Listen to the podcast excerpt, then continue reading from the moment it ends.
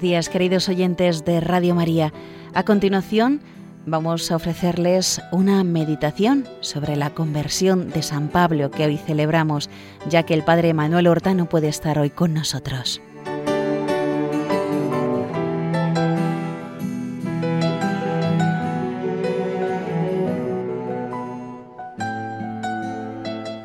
Sé de quién me he fiado y estoy firmemente persuadido de que tiene poder para asegurar hasta el último día en que vendrá como juez justo el encargo que me dio.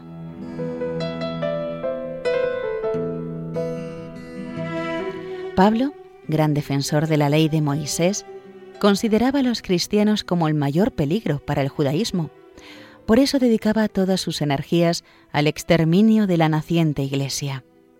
La primera vez que aparece en los Hechos de los Apóstoles verdadera historia de la primitiva cristiandad, lo vemos presenciando el martirio de San Esteban, el protomártir cristiano.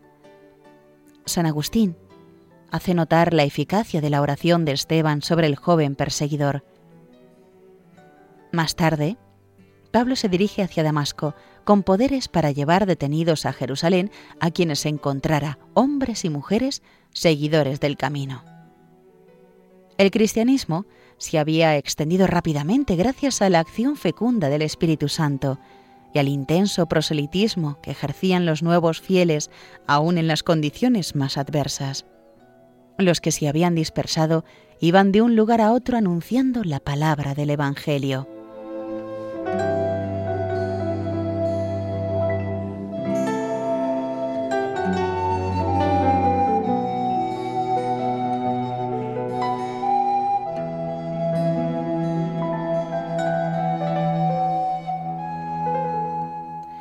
Pablo iba camino de Damasco, respirando amenazas y muerte contra los discípulos del Señor. Pero Dios tenía otros planes para aquel hombre de gran corazón. Y estando ya cerca de la ciudad, hacia el mediodía, de repente le envolvió de resplandor una luz del cielo, y cayendo en tierra, oyó una voz que le decía, Saulo, Saulo, ¿por qué me persigues? Respondió, ¿quién eres tú, Señor? Y él, Yo soy Jesús, a quien tú persigues. Y enseguida la pregunta fundamental de Saulo, que es ya fruto de su conversión, de su fe, y que marca el camino de la entrega. Señor, ¿qué quieres que haga? Pablo ya es otro hombre. En un momento lo ha visto todo claro, y la fe, la conversión, le lleva a la entrega, a la disponibilidad absoluta en las manos de Dios. ¿Qué tengo que hacer de ahora en adelante? ¿Qué esperas de mí?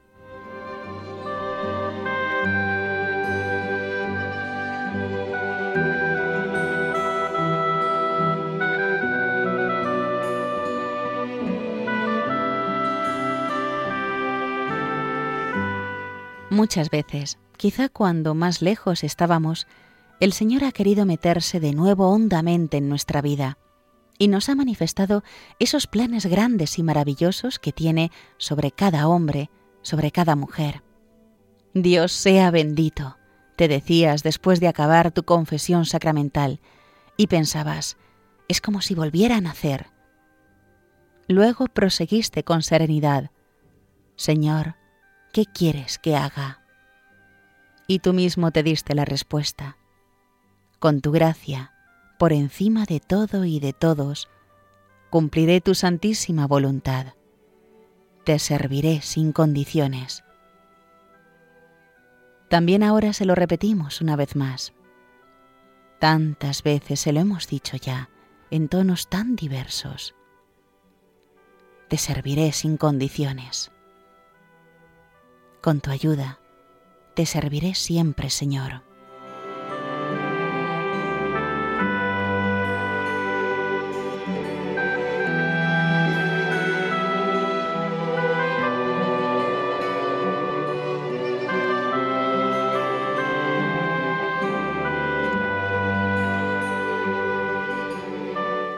Vivo de la fe en el Hijo de Dios que me amó hasta entregarse por mí.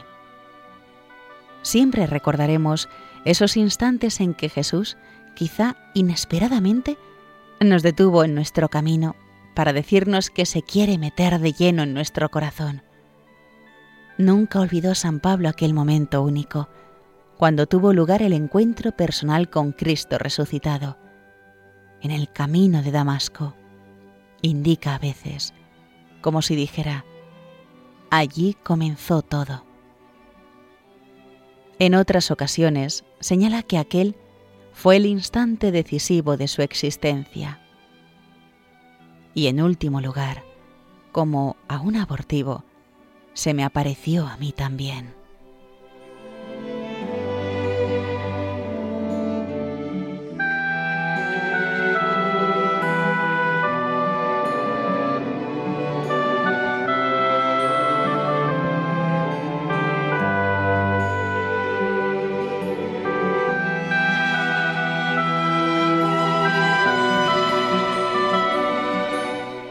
La vida de San Pablo es una llamada a la esperanza, pues ¿quién dirá, cargado con el peso de sus faltas, yo no puedo superarme, cuando el perseguidor de los creyentes se transforma en propagador de su doctrina?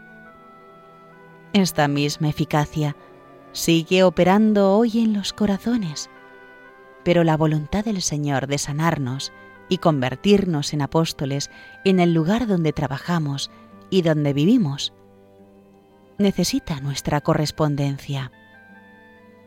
La gracia de Dios es suficiente, pero es necesaria la colaboración del hombre, como en el caso de Pablo, porque el Señor quiere contar con nuestra libertad.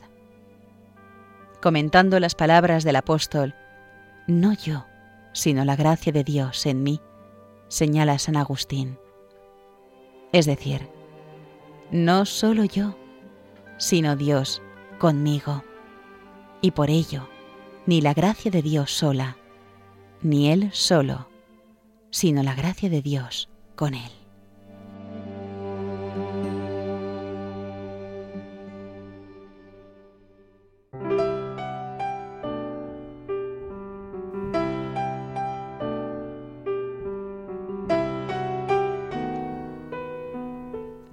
Contar siempre con la gracia nos llevará a no desanimarnos jamás, a pesar de que una y otra vez experimentemos la inclinación al pecado, los defectos que no acaban de desaparecer, las flaquezas e incluso las caídas. El Señor nos llama continuamente a una nueva conversión y hemos de pedir con constancia la gracia de estar siempre comenzando, actitud que lleva a recorrer con paz y alegría el camino que conduce a Dios, afianzados en la filiación divina, y que mantiene siempre la juventud del corazón. Pero es necesario corresponder en esos momentos bien precisos en los que, como San Pablo, le diremos a Jesús, Señor, ¿qué quieres que haga? ¿En qué debo luchar más? ¿Qué cosas debo cambiar? Jesús se nos hace en contradizo muchas veces.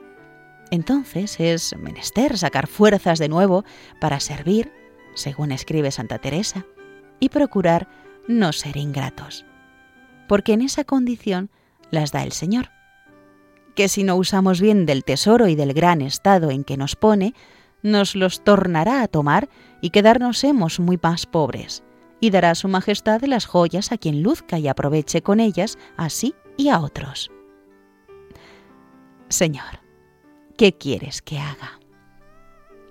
Si se lo decimos de corazón, como una jaculatoria, muchas veces a lo largo del día, Jesús nos dará luces y nos manifestará esos puntos en los que nuestro amor se ha detenido o no avanza como Dios desea.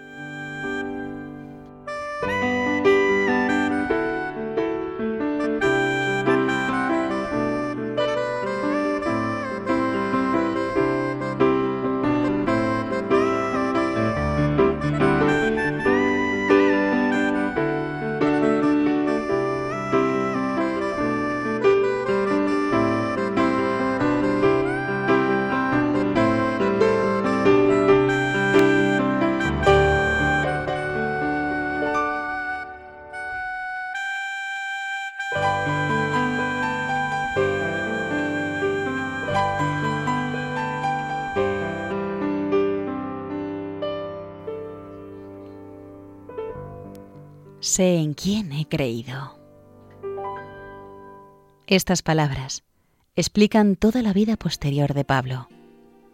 Ha conocido a Cristo y desde ese momento todo lo demás es como una sombra en comparación a esta inefable realidad. Nada tiene ya valor si no es en Cristo y por Cristo. La única cosa que él temía era ofender a Dios. Lo demás le tenía sin cuidado. Por esto mismo, lo único que deseaba era ser fiel a su Señor y darlo a conocer a todas las gentes. Lo que deseamos nosotros, lo único que queremos.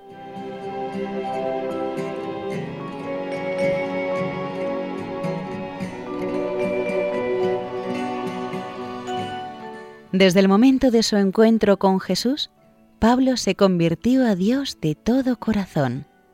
El mismo afán que le llevaba antes a perseguir a los cristianos lo pone ahora aumentado y fortalecido por la gracia en el servicio del ideal grandioso que acaba de descubrir.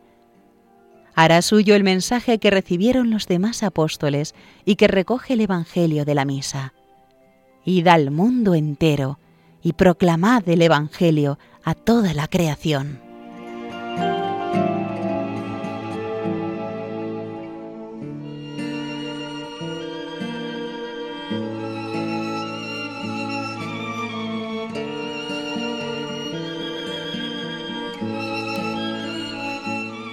Pablo aceptó este compromiso e hizo de él, desde ese momento, la razón de su vida. Su conversión consiste precisamente en esto, en haber aceptado que Cristo, al que encontró por el camino de Damasco, entrará en su existencia y la orientará hacia un único fin, el anuncio del Evangelio. Me debo tanto a los griegos como a los bárbaros, decía tanto a los sabios como a los ignorantes. Yo no me avergüenzo del Evangelio, es fuerza de salvación para todos los que creen en él.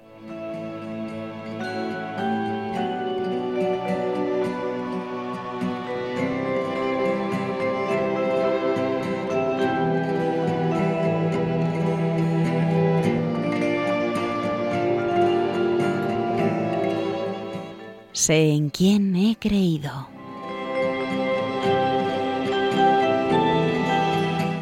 Por Cristo afrontará riesgos y peligros sin cuento.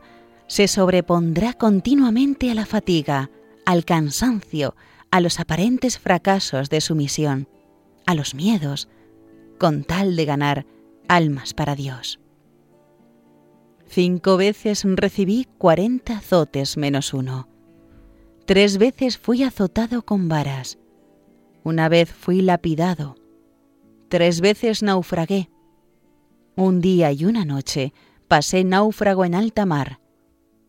En mis frecuentes viajes sufrí peligros de ríos, peligros de ladrones, peligros de los de mi raza, peligros de los gentiles, peligros en ciudades, peligros en despoblado, peligros en el mar, peligros entre falsos hermanos, trabajos y fatigas, frecuentes vigilias, con hambre y sed, en frecuentes ayunos, con frío y desnudez, y además de otras cosas, mi responsabilidad diaria, la solicitud por todas las iglesias. ¿Quién desfallece sin que yo desfallezca? ¿Quién tiene un tropiezo sin que yo me abrase de dolor? Mm-hmm.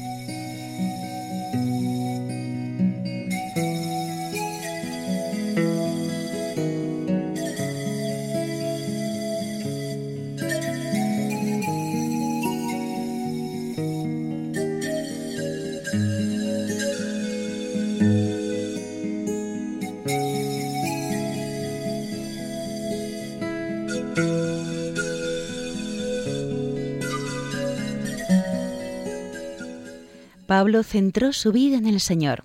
Por eso, a pesar de todo lo que padeció por Cristo, podrá decir al final de su vida, cuando se encuentra casi solo y un tanto abandonado, abundo y sobreabundo de gozo en todas mis tribulaciones.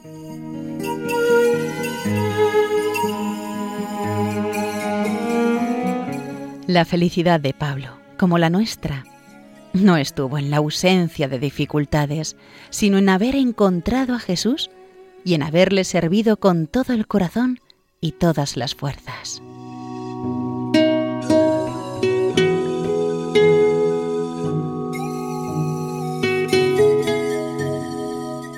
Terminamos esta meditación con una oración de la liturgia de la misa.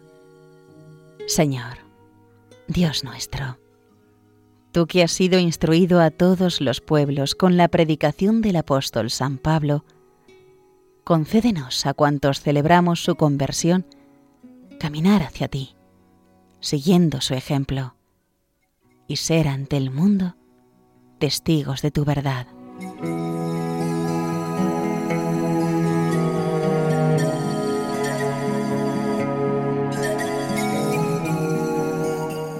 A nuestra Madre Santa María le pedimos que no dejemos pasar esas gracias bien concretas que nos da el Señor para que a lo largo de la vida volvamos una y otra vez a recomenzar.